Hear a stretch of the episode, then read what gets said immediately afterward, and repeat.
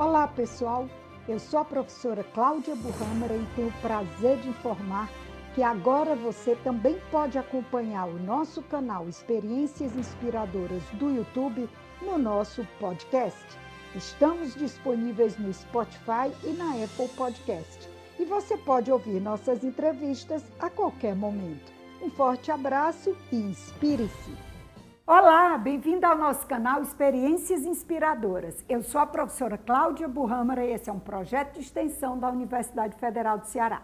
O nosso objetivo é inspirar vocês a partir das experiências dos nossos ex-alunos. E hoje eu estou aqui nessa sala de aula com o Chicão, professor Francisco Vidal, formado em administração em 1994, e o Chicão hoje é diretor do Instituto Federal de Educação da sede Canindé. E o Chicão está aqui para compartilhar com a gente as experiências de aluno e de professor e de profissional, porque você teve muitas atividades antes de ser professor. Então, Chicão, seja bem-vindo. Obrigada por ter aceito o nosso convite. Professora, eu que agradeço o convite, muito honrado de estar aqui 30 anos depois que eu ingressei na instituição, no curso de administração, e 25 anos depois que eu me formei. Parece que foi ontem, Chicão, que você estava nessas salas de aula. Pois é, e eu estudei neste bloco aqui, né, no qual nós estamos realizando essa entrevista. Então, Chicão, me fala um pouco desse teu tempo na universidade. Eu sei que você participou de movimentos estudantis, foi presidente do centro acadêmico, ajudou a criar a empresa Júnior. Então, me fala um pouco desse tempo dentro da universidade. É, logo depois que eu ingressei em 1989, eu me engajei no movimento estudantil. E nós assumimos o centro acadêmico é, do curso como uma plataforma de política estudantil voltada para a melhoria né, da qualidade de ensino do curso, de fortalecimento da pesquisa, da extensão. E além do engajamento do movimento estudantil é, regional e também aqui no curso, né, é, nós participamos do movimento estudantil a nível nacional. Então, eu participei também do processo de criação da FENEAD, que é a Federação Nacional dos Estudantes de Administração. Aqui também, no âmbito é, da experiência acadêmica estudantil, eu participei da criação da primeira empresa junior, né, na época o Inácio, que também era da, da nossa equipe de gestão, né, ele que capitaneou este movimento de implantação da consultoria júnior, na época assim intitulada, é, e eu, digamos, assessorei neste processo. E hoje é, me sinto muito feliz por fazer parte dessa história. E você trabalhou como consultor na época da faculdade, depois dessa experiência que você ingressou na academia como professor. Como foi essa, esse, esse tempo e essa migração? Logo depois que eu concluí o curso de administração, eu passei uma temporada em um banco, uma instituição financeira, e a experiência em banco me deu uma visão ampla é, de mercado, né? de conhecer como é que funcionava o sistema econômico, o sistema é, financeiro. Né?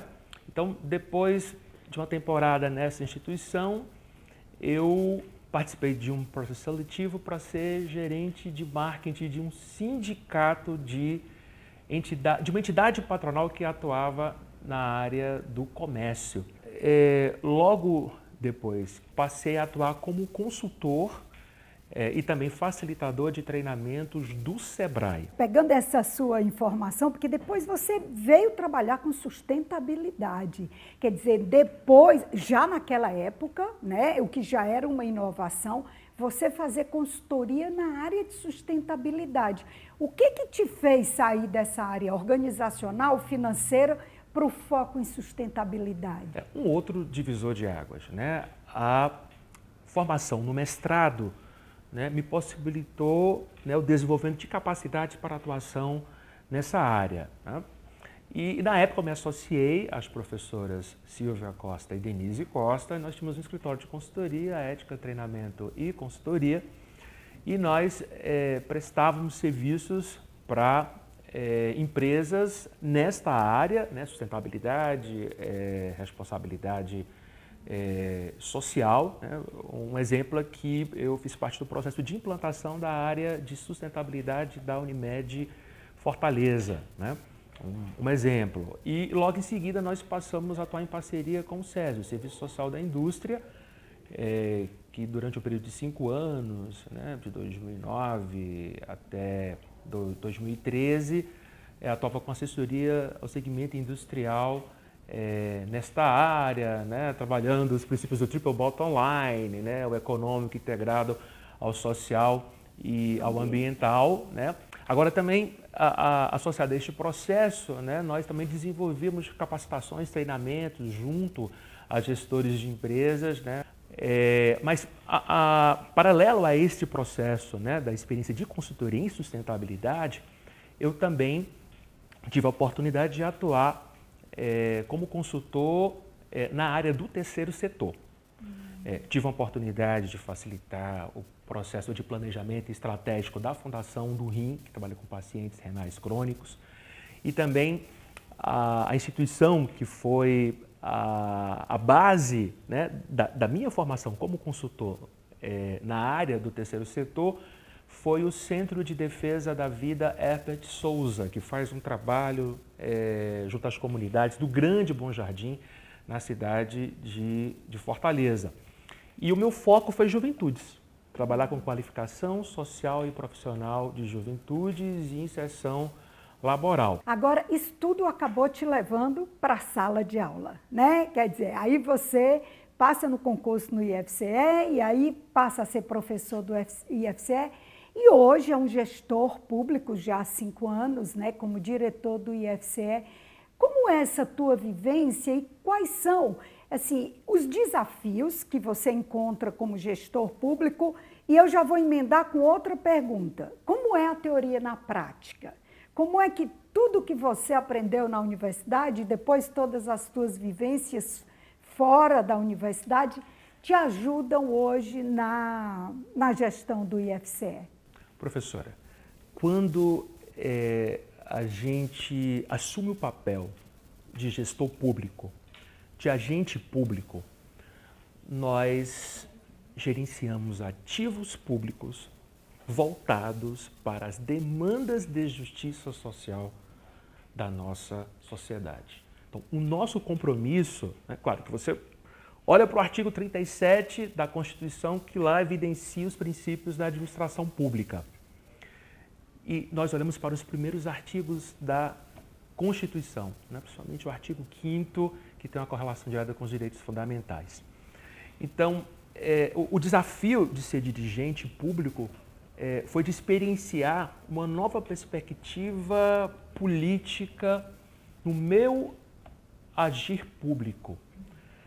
E este, este trabalho né, de, de conscientização também, né, por ser dirigente, de conscientização social, por ser dirigente de uma instituição educacional, ele é desafiador. Quando assumi a gestão, em 2014, eu participei de um processo eleitoral é, de consulta é, à comunidade é, acadêmica, né, mas na consciência que eu sairia de sala de aula, né, que até então era só professor, e nós formamos um grupo é, de gestão com esse compromisso de atrelar a atuação do IFCE Campus Canidé com os lineamentos do desenvolvimento social e econômico dos sertões de Canidé.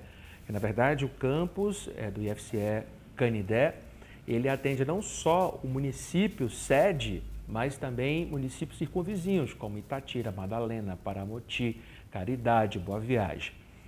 É, na época, nós é, parceirizamos com um projeto chamado Território da Cidadania, que logo em seguida é, nos possibilitou é, participar de um processo de, de seleção é, do Ministério do Desenvolvimento Agrário, né, que era a criação de núcleos de extensão e desenvolvimento territorial.